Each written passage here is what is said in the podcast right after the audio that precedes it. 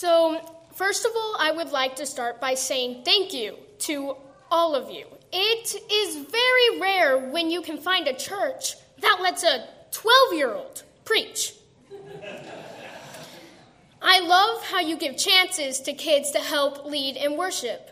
I would also like to say thank you to Jeannie for thinking of this wonderful chance for me. And last but not least, I want to say thank you to Joe for helping me through this process. So, today we are looking at the well known story of Jesus healing a man with leprosy. Jesus either attracts or seeks out those who are frowned upon in life because they are almost always in his stories in Scripture. The leper was frowned upon in life. This leper had problems. This leper probably saw himself as a problem. This leper thought he had such a problem that he walks up to Jesus and asks him to heal him. The leper says, If you choose to, you can heal me. Jesus then chooses to make him better and places his hands on him and says, You are healed. And this instantly heals the leper. Jesus, the King of the Jews, touches a leper. Lepers were pushed away by everyone, and no one would even get close to a leper except, of course, another leper. Yet, Jesus touches one. I have always loved how Jesus does the unthinkable. Everyone expected Jesus to be this big king with royal robes, and instead, we have a child who was born in a manger, and as an adult, who would associate himself with those who no one likes. I think that we always expect things to come and be grand and big, but that doesn't always happen. Sometimes the greatest things are simple and humble. When we do things for people, we always want to make a grand gesture. But sometimes just picking up a pencil can make someone's day. To rephrase a quote from Yoda size in how you do things, it matters not. Look at us, judge us by our size. So, I always thought Yoda was so wise. Who could get wiser than a green tiny warrior? Just last week, Emma came home practically glowing. She told us a story of how a boy told her that she looks like a model. I have never seen Emma so happy when she comes home from school. This kid, he didn't do something big, but it still made Emma's day. So, how big, how grand, or how strong something is, it doesn't matter. What matters is the value of the gesture thing. Not money value, but emotional and spiritual value. After the man with leprosy is healed, Jesus told him, He says, See that you don't tell this to anyone, but go, show yourself to the priest and offer sacrifices that Moses commanded of your cleansing as a, as a proclamation towards them. But you know what this man goes out and does? This man goes out and tells everyone. This man proclaims that Jesus has healed them. He told so many people that Jesus could not go into town without being bombarded with people asking him to heal him, help them, or show them value. People came to Jesus from all over asking for what Jesus had showed this leper. You see, Jesus had more than just cured this leper of leprosy. Jesus had given this leper newfound dignity in God's name. I noticed, though, that people were only going to Jesus when they needed help.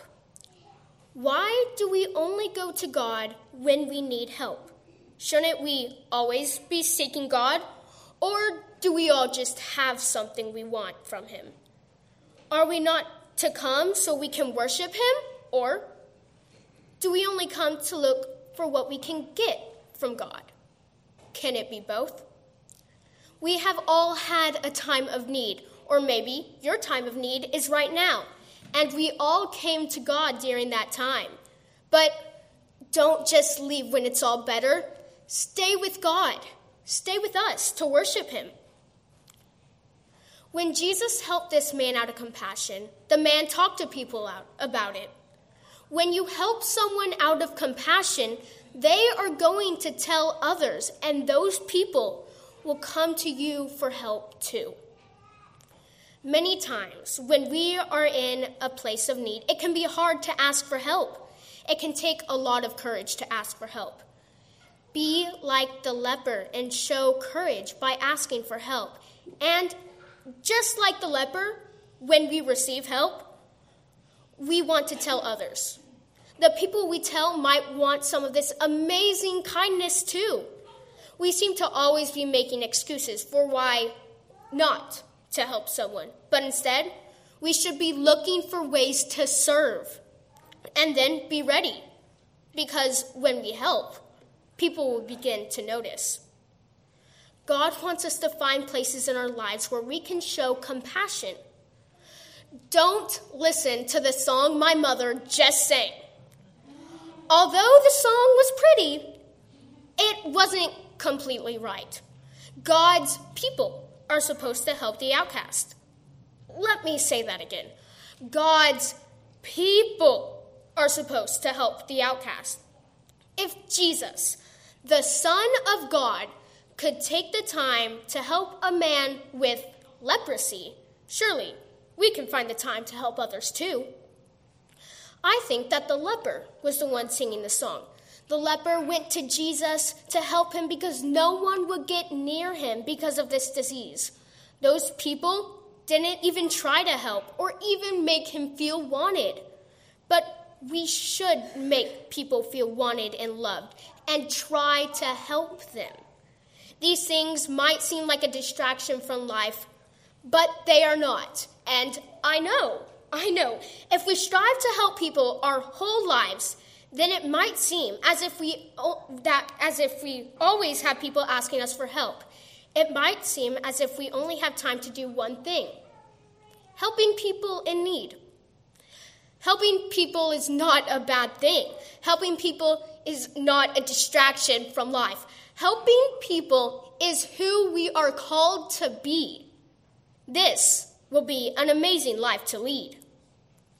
We should all take the same steps that were modeled by Jesus, helping those in need and welcome them into a newfound dignity through God.